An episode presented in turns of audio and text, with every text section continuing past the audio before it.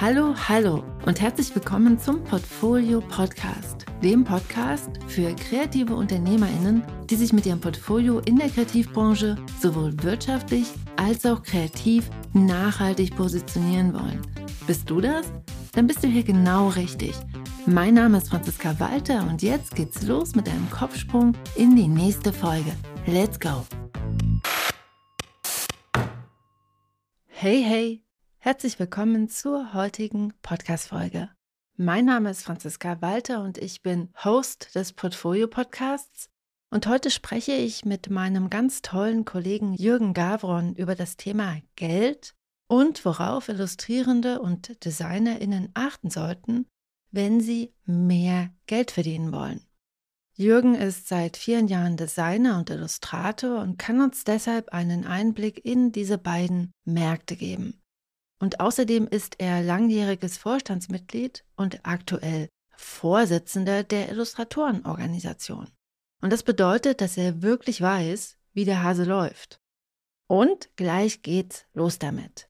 Doch bevor es richtig losgeht, möchte ich dich noch ganz, ganz schnell zur diesjährigen Portfolio Challenge einladen.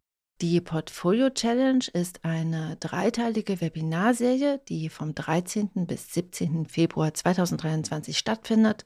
Ich mache üblicherweise nur ein freies Webinar pro Jahr, deshalb ist jetzt deine Chance. Und wenn du dich fragst, was du denn durch die Challenge alles so lernst, gute Frage. Nach der Challenge weißt du, warum Kundinnen die eine Person beauftragen und die andere eben nicht.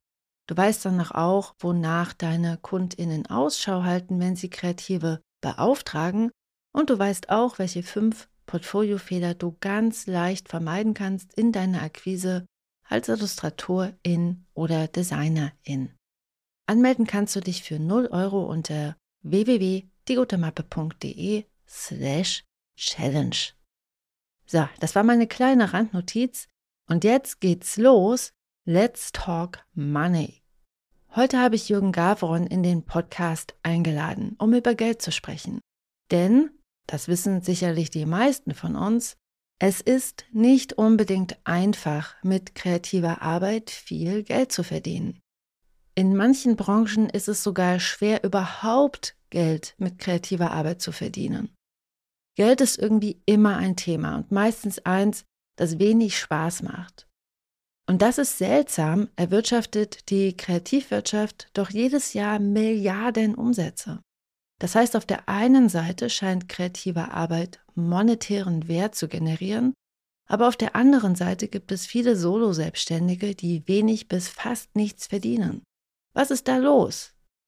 Um Licht auf dieses Missverhältnis zu werfen, ist Jürgen Gavron heute zu Gast. Jürgen und ich kennen uns schon sehr, sehr lange. Wir haben viele Jahre im IO-Vorstand zusammengearbeitet und sind in dieser Zeit auch Freunde geworden.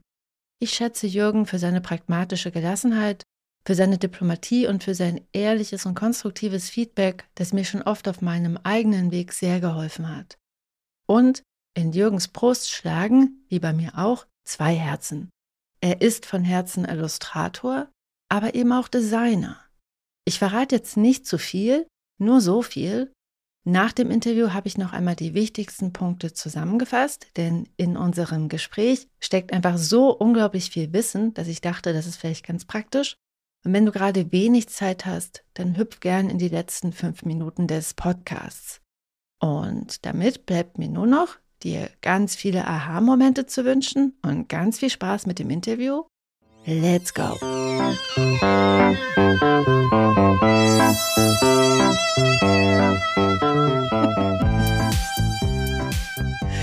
Herzlich willkommen, lieber Jürgen. Schön, dass du im Portfolio-Podcast zu Gast bist heute. Grüß dich, Franziska.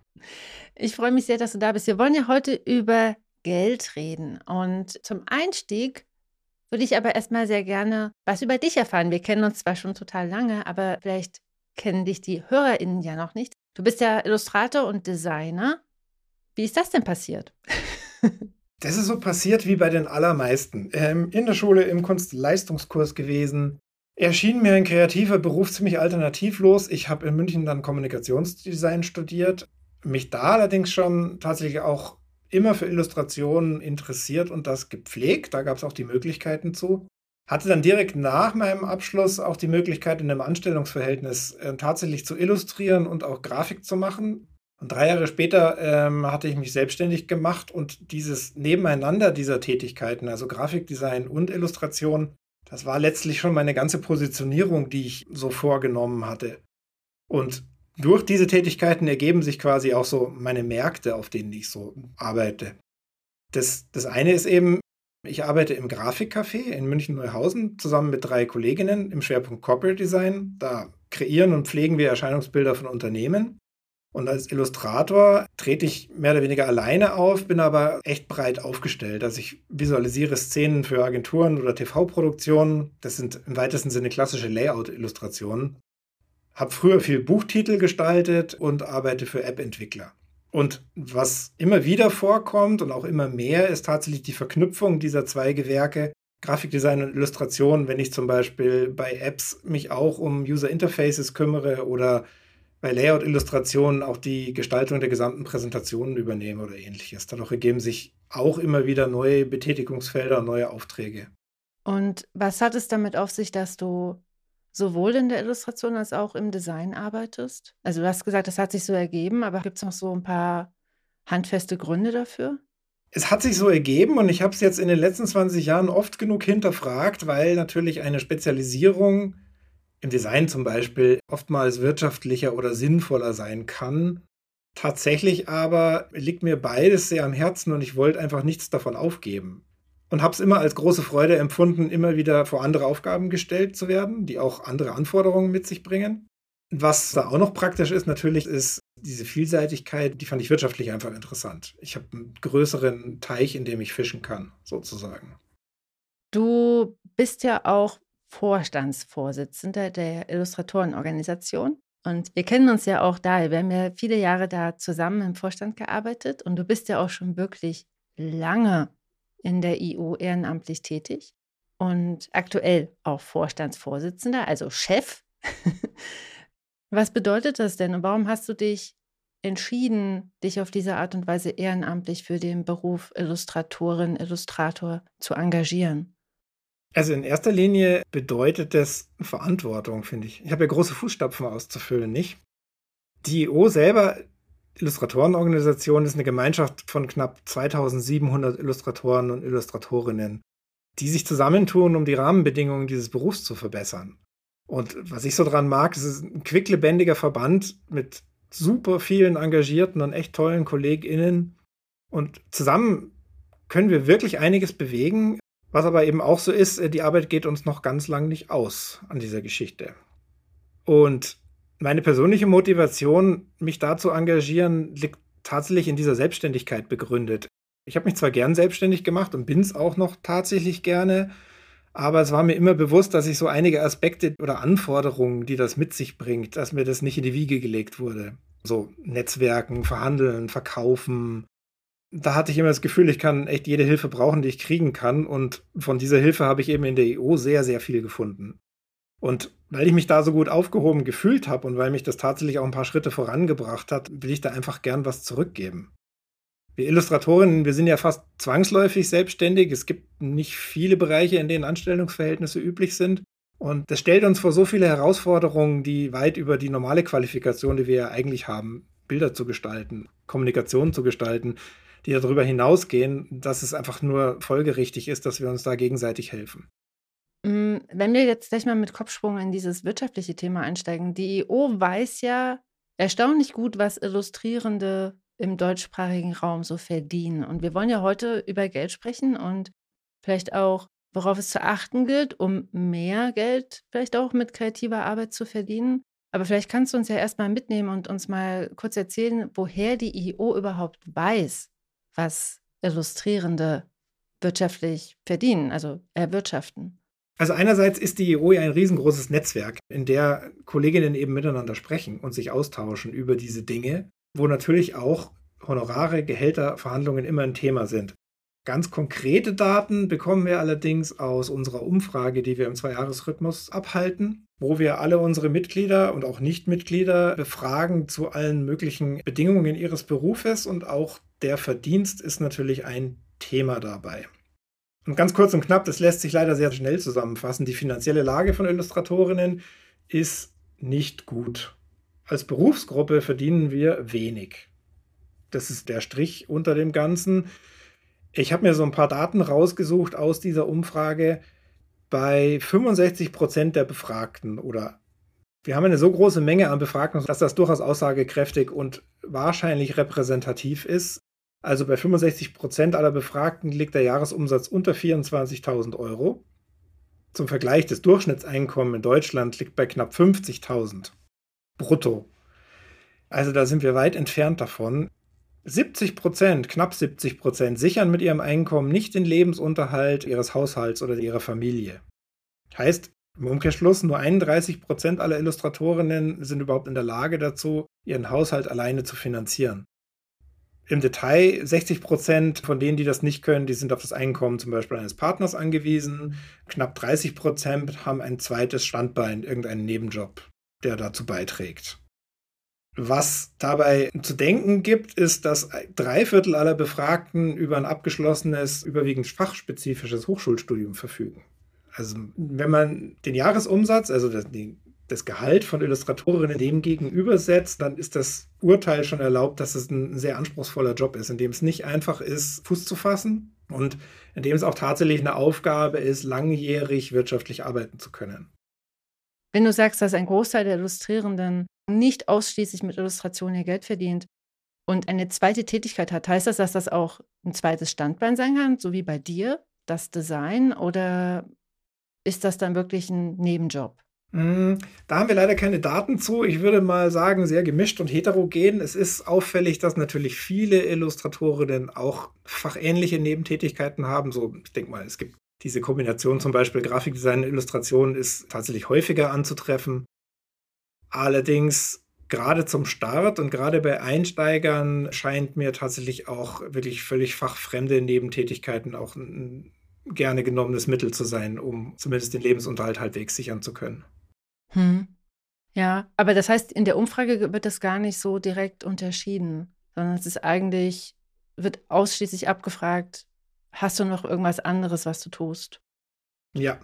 Weil ich finde das spannend, weil zum Beispiel für mich, also klar, so wie du es beschreibst, für BerufseinsteigerInnen, es entspricht auch dem, was ich so beobachtet habe während meiner Zeit an der HW in Hamburg, dass viele Studierende natürlich am Anfang einen Nebenjob haben, aber ich weiß zum Beispiel, also das wissen wir beide total gut, dass es total viele sozusagen alte Hasen und Häsinnen gibt, die einfach verschiedene Standbeine haben. Du, ich ja auch.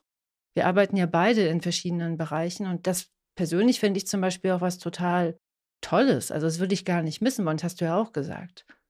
Definitiv. Das haben wir uns als Aufgabe gestellt, auch da mehr Daten zu generieren, und zwar nach der Frage, inwieweit zum Beispiel die Wochenstunden freiwillig gewählt sind, also ob jemand zum Beispiel freiwillig nur 20 Stunden die Woche arbeitet oder ob da tatsächlich eine Zielsetzung von Vollzeitarbeit dahinter steht, die aber halt aufgrund Auftragslage oder anderer Bedingungen nicht, aktuell nicht umsetzbar ist. Da verfügen wir aktuell über keine Daten, wollen die aber erheben, weil das nochmal großen Aufschluss geben kann, wie, wie die Lage tatsächlich ist. In meinem Fall ist es wirklich selbst gewählt und wie bei dir ja auch, das ist eine, eine sehr angenehme oder ich empfinde es mal als Privileg, zwei Berufe ausüben zu dürfen und profitiere tatsächlich auch aber immer wieder von den Verknüpfungen und den, den Synergieeffekten, die beide Berufe so mit sich bringen. Das ist bei mir ganz genauso. Also ich erinnere mich noch, als ich angefangen habe, in den ersten Jahren meiner Selbstständigkeit, da habe ich immer gedacht, das ist doch so eine Qualität, wenn man verschiedene Sachen kann. Und ich weiß noch, dass ich in den ersten Jahren echt Probleme hatte, das meinen AuftraggeberInnen so als eine Qualität zu vermitteln. Ich weiß, dass mal ganz viele ganz irritiert waren und gesagt haben, was sind Sie denn jetzt nun? Illustratorin oder Grafikdesignerin? Und es hat ein bisschen gedauert, bis das irgendwann angekommen ist, aber ich empfinde das auch als eine ganz große Qualität und beide Seiten profitieren halt ganz oft von der anderen ich habe auch das Gefühl, dass sich die Grenzen dazwischen irgendwie auch immer mehr vermischen oder dass sie immer mehr verschwimmen. Das war, glaube ich, vor zehn Jahren noch ein bisschen anders, aber es gibt ja zum Beispiel auch heute viele ArtdirektorInnen, die gleichzeitig IllustratorInnen sind und das ergänzt sich total gut.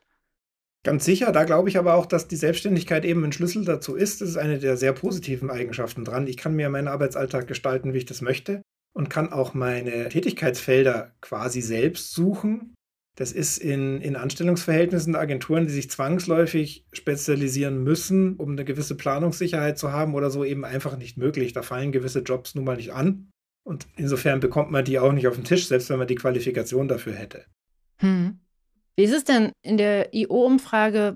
Gibt es denn da auch Illustrierende, die gut verdienen? Sowas wie ein Jahresgewinn von 60.000 Euro. Gibt es die denn?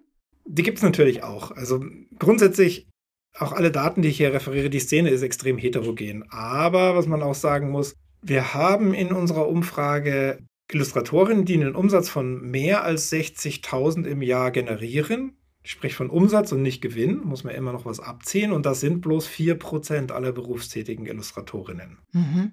Das heißt, das sind tatsächlich nicht sehr viele. Hm. Aber es gibt sie. Als IO-Vorsitzender hast du ja Einblick hinter die politischen und wirtschaftlichen Kulissen. Gibt es denn deiner Meinung nach Märkte und Berufsbilder, die wirtschaftlich besser aufgestellt sind? Also wo es irgendwie, wenn man jetzt am Anfang steht und überlegt, okay, wo will ich denn eigentlich hin? Und ich möchte gern einfach gut Geld verdienen, wo es einfach viel sinnvoller ist, in diese Richtung zu laufen als in die andere? Gibt es. Also grundsätzlich, wie ich es gerade schon gesagt habe, es ist alles ziemlich heterogen. Es lässt sich eigentlich in jedem Bereich Erfolg haben. Das gibt's, aber, aber manche sind schwieriger. Manchmal ist es ein, einfacher, ist vielleicht das falsche Wort, aber die Voraussetzungen sind in anderen günstiger. Wenn man das stark verallgemeinern will, dann lassen sich zur Orientierung schon so ein paar Schubladen identifizieren. Zum Beispiel fast schon klassisch anspruchsvoll ist der Fantasy-Bereich, der gesamte Buchbereich, Comics und ein höheres Honorarniveau zum Beispiel, das sagt man dem Werbebereich nach, also Unternehmenskommunikation im weitesten Sinne oder zum Beispiel Graphic Recording ist so ein relativ neuer Bereich, wo noch relativ hohe Honorare äh, üblich sind. Und woran liegt das? Also vorweg, Ausnahmen bestätigen natürlich die Regel. Die Bereiche selbst sind auch in sich super heterogen und in, in jedem Genre finden sich erfolgreiche Kolleginnen.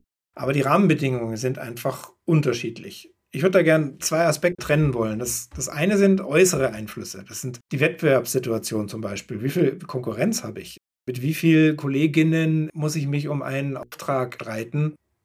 Da erleben wir durchaus Unterschiede. Der Buchbereich ist zum Beispiel hochfrequentiert. Da wollen viele arbeiten. Ist natürlich super attraktiv, ist auch nachvollziehbar, aber ähm, man setzt sich natürlich auch einem größeren Wettbewerb aus. Dann, wie ist die wirtschaftliche Lage der Branche, in der man arbeiten will? Jetzt wissen wir von der Verlagsbranche, die in sich wieder sehr heterogen ist, dass die tatsächlich die letzten Jahre zu kämpfen hat mit Digitalisierung und Medienvielfalt, dass es sehr vielen, vor allem kleineren Verlagen wirtschaftlich gar nicht so richtig gut geht. Andere Bereiche, ich hatte vorhin Comic genannt, ist in Deutschland einfach ein schlechter Markt. Die Deutschen kaufen offenbar nicht so viele Comics wie zum Beispiel die Franzosen oder Belgier, wo es eine ganz tolle Kultur und Szene gibt. Das sind Voraussetzungen, die man betrachten kann und die allgemeine wirtschaftliche Lage ist natürlich auch wichtig. Jetzt am deutlichsten, wir hatten zwei Jahre Pandemie. Die hatte auf bestimmte Bereiche sehr, sehr großen Einfluss. Die vormals genannten Graphic Recorder zum Beispiel ähm, hatten mit bis zu 100% Verdienstausfall zu kämpfen, weil alle öffentlichen Veranstaltungen abgesagt wurden. Diese ganzen Einflüsse, die können natürlich in beide Richtungen wirken. Wenn in einem Feld viele Mitbewerber sind, dann sind in einem anderen vielleicht wenige. Ähm, allerdings erfordert das natürlich das Wissen um diese jeweiligen Märkte und dass man sich da informiert, versucht, diese Daten zu bekommen und natürlich auch die Bereitschaft, sich gegebenenfalls umzuorientieren. Heißt, vielleicht andere Dinge zu zeichnen, bewusste Entscheidungen zu treffen, die sich dann nach wirtschaftlichen Kriterien richten. Der andere Aspekt ist, äh, sind strukturelle Herausforderungen. Wir Illustratoren, habe ich ja vorhin schon gesagt, wir sind solo selbstständig in den allermeisten Fällen. Und in unserem Berufsalltag verhandeln wir aber Projekte meist mit Unternehmen, also mit Angestellten in Unternehmen, die oft viel größer sind als wir. Und während wir jetzt unseren Stolz daraus beziehen, dass wir äh, gerade Striche zeichnen können oder wissen, warum dieses Rot so oder so wirken kann, haben unsere Gegenüber ihre Expertise eben in der Verhandlung von Projekten. Und auch wenn das natürlich eine persönliche Sache ist oder so, aber unterm Strich kann man schon sagen, dass ein Profiverhandler, eine Profiverhandlerin vielleicht bessere Ergebnisse erzielt oder erfolgreicher darin ist. Oft noch mehr, wenn sie auf die Ressourcen zurückgreifen kann, die sie kann, wenn, wie in großen Unternehmen. Da gibt es dann Rechtsabteilungen, Kolleginnen, Hierarchieebenen, auf die man verweisen kann. Das Ganze sorgt einfach dafür, dass unsere Gegenüber oftmals am längeren Hebel sitzen in Verhandlungen. Das ist fast unumgänglich, solange wir Einzelunternehmer sind. Es lässt sich trotzdem relativ viel wettmachen, wenn man sich eine selbstbewusste Einstellung und eine positive Einstellung vor allen Dingen aneignet und mit Wissen und Erfahrung lässt sich auch deutlich mehr eine Augenhöhe erreichen, die von Haus aus eigentlich nicht gegeben ist. Hast du so ein paar Geheimtricks, die du aus deinem Ärmel schütteln kannst? Also Dinge, die du benutzt, um in Verhandlungen mehr auf Augenhöhe aufzutreten? Also bewusst benutzen könnte ich jetzt tatsächlich nicht behaupten. Ich habe mir mal die Regel gemacht, dass ich Geld tatsächlich nicht live verhandle, sondern grundsätzlich mir vorbehalte, mich nochmal zurückzuziehen und mich später wiederzumelden, weil ich nicht spontan gut rechnen kann. Das ist mir auch zu aufregend und ist auch gar nicht nötig. Das wird bereit und akzeptiert. Eine andere Sache ist, ist, dass ich vermute, dass ein selbstbewusstes, selbstverständliches Auftreten oftmals dabei hilft, dass es gar nicht erst zu Verhandlungen kommt. Wenn ich meinem Gegenüber suggeriere, dass ich weiß, von was ich spreche, dass ich eine große Sicherheit darin besitze, dass das so viel kostet oder auch so viel wert ist, ergibt sich manchmal gar nicht erst die Notwendigkeit zu einer Verhandlung. Das deckt sich auch total mit meiner Erfahrung. Ich glaube auch, dass wenn man ganz selbstverständlich in sich ganz gelassen weiß, dass die Arbeit das und das wert ist, dann hinterfragt das ganz oft auch niemand. Und was ich noch ergänzen möchte, das ist aber natürlich sehr schwierig umzusetzen und auch oftmals gar nicht einfach. Aber der, der ultimative Trumpf, den man haben kann, ist der, auf einen Auftrag verzichten zu können. Also wenn man selbst auch verinnerlicht hat, Nein zu sagen, wenn eine Verhandlung nicht in die gewünschte Richtung läuft oder bestimmte Ziele sich nicht erreichen lassen, dann strahlt das auf die ganze Verhandlung aus. Oder im Umkehrschluss, wenn ein Gegenüber spürt, dass da eine gewisse wirtschaftliche Notsituation, Druck oder sonst in irgendeiner Form Abhängigkeit besteht, dann wird das ausgenutzt werden. Das ist einfach nicht glücklich. Aber natürlich, klar, ich habe geschildert, unter welchen wirtschaftlichen Bedingungen wir größtenteils arbeiten. Das ist nicht immer ganz einfach zu lassen. So, das heißt, zusammengefasst wäre dein Trick, den eigenen Wert der Arbeit gut zu kennen um sich dann da auch nicht verunsichern zu lassen. In so einer Verhandlung, wenn einem dann zum Beispiel zwölf Rechtsanwälte gegenüber sitzen, in einem großen Verlag kann es ja schon mal passieren, dass da so eine Rechtsabteilung mit über zehn Personen sitzt. Das heißt, die Idee ist, den eigenen Wert gut zu kennen, damit man da einfach standfest bleibt. Ganz genau. Und sich auch nicht einschüchtern lassen von gewissen Verhandlungstaktiken, von denen wir einfach sehr oft hören. Fast schon Klassiker ist der Verweis auf, das ist üblich. Das bieten wir ihren Kolleginnen auch an. Ja, das mag sein, aber was wir verstehen müssen, wir sind ja Einzelunternehmer. Wir sind nur für uns selbst verantwortlich. Und deswegen kann es mir völlig gleichgültig sein, was meine liebe Kollegin vorher vielleicht für Bedingungen akzeptiert hat. Das ist ihr Geschäft. Sie hat ihre eigenen Lebens- und Arbeitsbedingungen. Ich habe meine. Es muss mir zwangsläufig egal sein, was üblich ist. Ich muss meine Bedingungen im Auge behalten.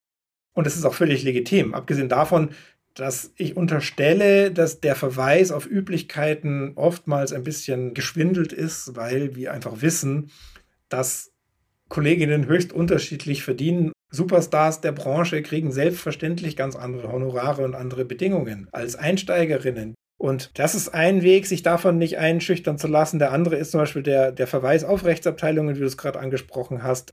Da kann man zur Not auch mal drauf bestehen. Da darf man ruhig selbstbewusst auch mal ähm, pokern oder eben auf die Dinge, die einem wichtig sind, die man für sich festgestellt hat, bestehen. Mm, ich habe ja gerade gesagt, zusammengefasst bedeutet das, den Wert der eigenen Arbeit zu kennen. Wie erkennt man den denn? Das ist ja gar nicht so einfach. das ist nicht so einfach. Da gibt es verschiedene Herangehensweisen.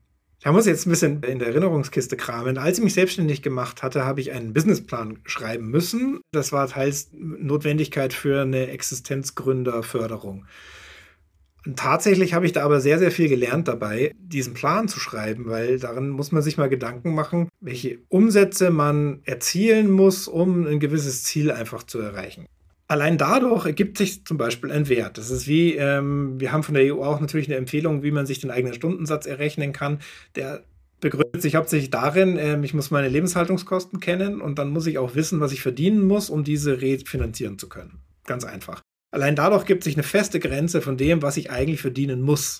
Theoretisch darf man da nicht runtergehen, weil sonst funktioniert das Unternehmen nicht, das man gestartet hat. Ein anderer Aspekt ist aber natürlich der jetzt gesellschaftliche oder unternehmerische Wert von Illustration oder Design. Es lässt sich schwerlich fassen oder beziffern, aber äh, wenn wir jetzt im Buchbereich gucken, da ist die Illustration und die darin liegende Geschichte, jetzt in einem Bilderbuch zum Beispiel, die ist das Produkt. Kein Mensch kauft ein Buch wegen der Seitenzahl, weil es zehn Seiten mehr hat als das andere oder kauft es als Dekoobjekt, vielleicht manche, aber in den allermeisten Fällen kaufen wir doch den Inhalt, wir kaufen die Inspiration und die Unterhaltung und das Wissen, das in diesem Buch steckt. Und all das wird durch die Illustration geleistet. Da haben Drucker, Vertrieb, Verlag, die haben alle was damit zu tun, dass das Buch zum Konsumenten kommt, aber faktisch ist der Wert, den das Buch ausmacht, liegt in unserer Leistung.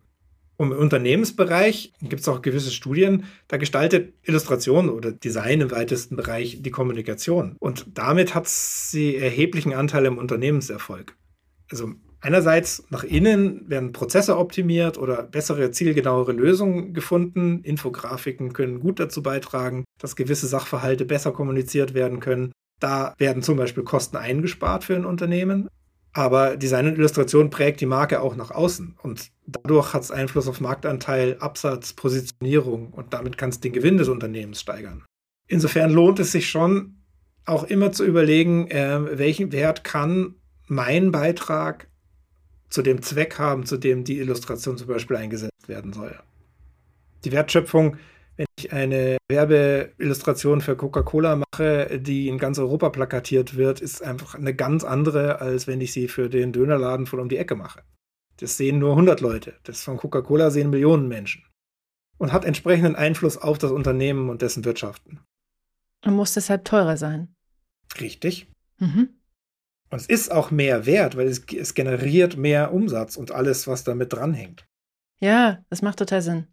Vielleicht jetzt so zum Schluss, wenn du deinem früheren Selbst heute einen Rat geben könntest, also ganz so in dem Sinne von, das hätte ich total gern früher gewusst. Was würdest du denn dem jüngeren Jürgen raten? Dem würde ich raten, früher in den Berufsverband einzutreten. Ich saß tatsächlich die ersten Jahre meiner Selbstständigkeit, saß ich alleine in meinem Homeoffice und habe so vor mich hingearbeitet, Tag und Nacht. Und im Glauben, dass ich ja schon viel über den Beruf weiß und das und das Buch gelesen hatte und so schon, schon gedacht habe, ich weiß ja alles, wie das funktioniert, habe ich diesen Schritt erst relativ spät gemacht, 2009 glaube ich.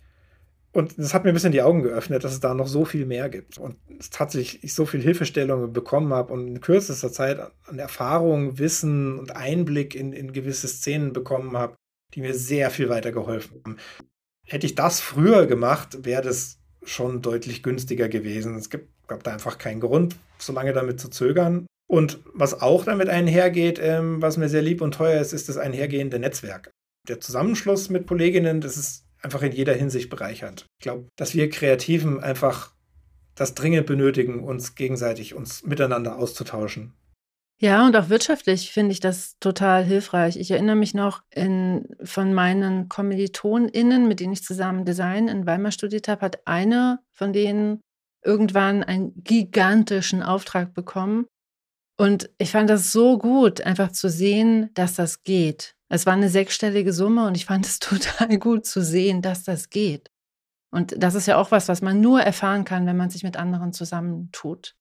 Ganz genau. Das hilft einfach, also ich meine, die Unsicherheit beim Kalkulieren, die kennen wir alle, weil der ganze Illustrationsbereich ist super heterogen und die Honorarniveaus sind tatsächlich so unterschiedlich, dass es gar nicht so leicht ist, da zu agieren. Man braucht da sehr viel Wissen und die Erfahrung von Kolleginnen ist einfach super wertvoll, weil man deutlich sicherer einschätzen kann, wie man da erfolgreich agiert. Muss ich wieder ein bisschen Werbung machen. Wir vertreiben ja das Honorarwerk in der IO, wo tatsächlich Honorarhöhen genannt sind und Bandbreiten von, von Honoraren, die tatsächlich im Markt gezahlt wurden. Und das lässt einen deutlich selbstbewusster verhandeln. Den Link zum Honorarwerk, den packe ich dann auch gleich mal in die Show Notes, damit die Leute, die sich dafür interessieren, auch gleich mal nachschauen können. Und ich danke dir ganz doll, Jürgen, für dieses total gute Gespräch und dass du hier warst und dein Wissen geteilt hast mit uns. Vielen Dank. Ich danke dir sehr für die Einladung. Sehr, sehr gerne. Dann hoffe ich, dass wir uns bald wiedersehen. Tun wir ganz bestimmt. Und dann bis dann. Danke, Jürgen. Bis dann. Tschüss.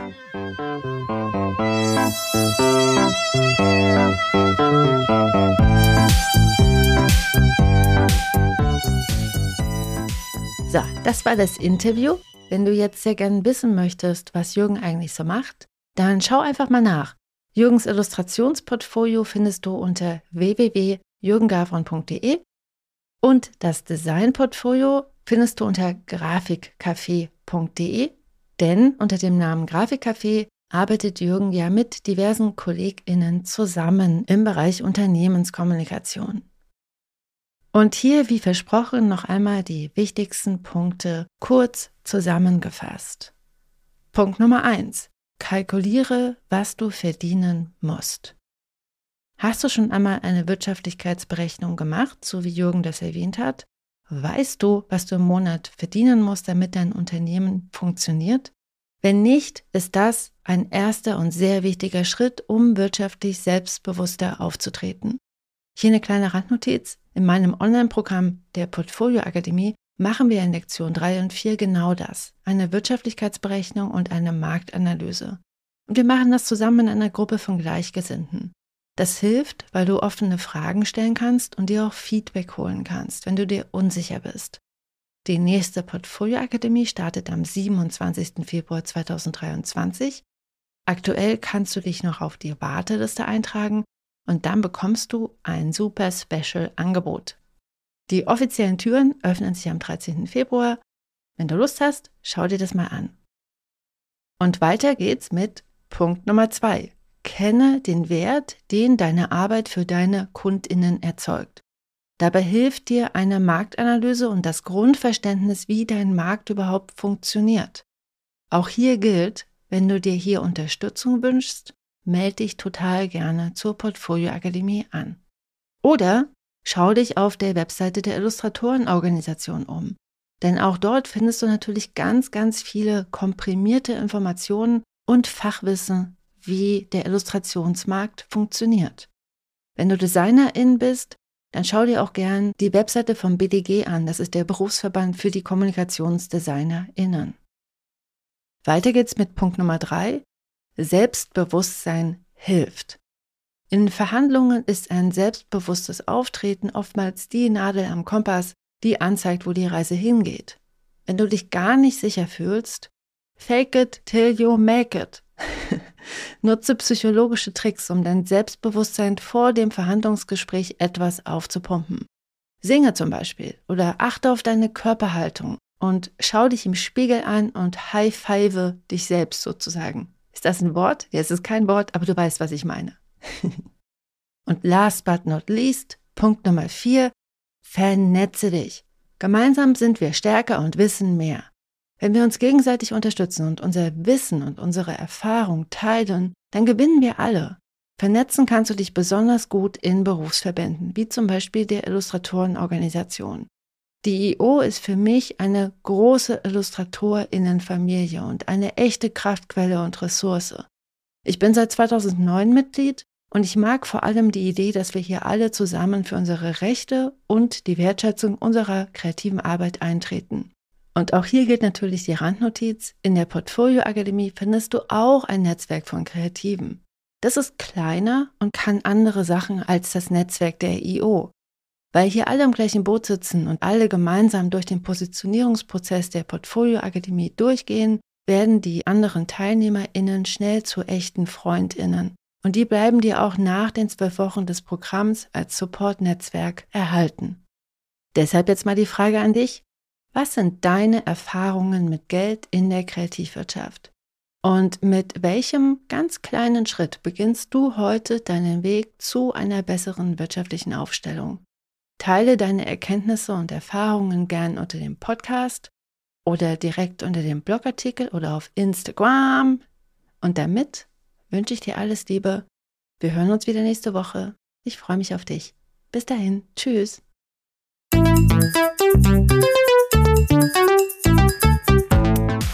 Und hier das wohlbekannte PS.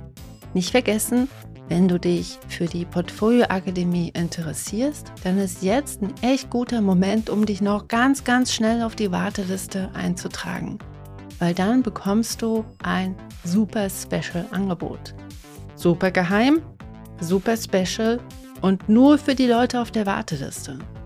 Deshalb, wenn du dich auf die Warteliste eintragen möchtest, dann mach das gerne unter www.diegutemappe.de slash PA23, P wie Paul oder Portfolio, A wie Anton oder Akademie und 23 einfach hinterher, weil wir 2023 haben. Genau, dann bin ich mal gespannt, wer sich da jetzt alles so anmeldet und ich wünsche dir eine ganz tolle Woche. Bis dahin, tschüss.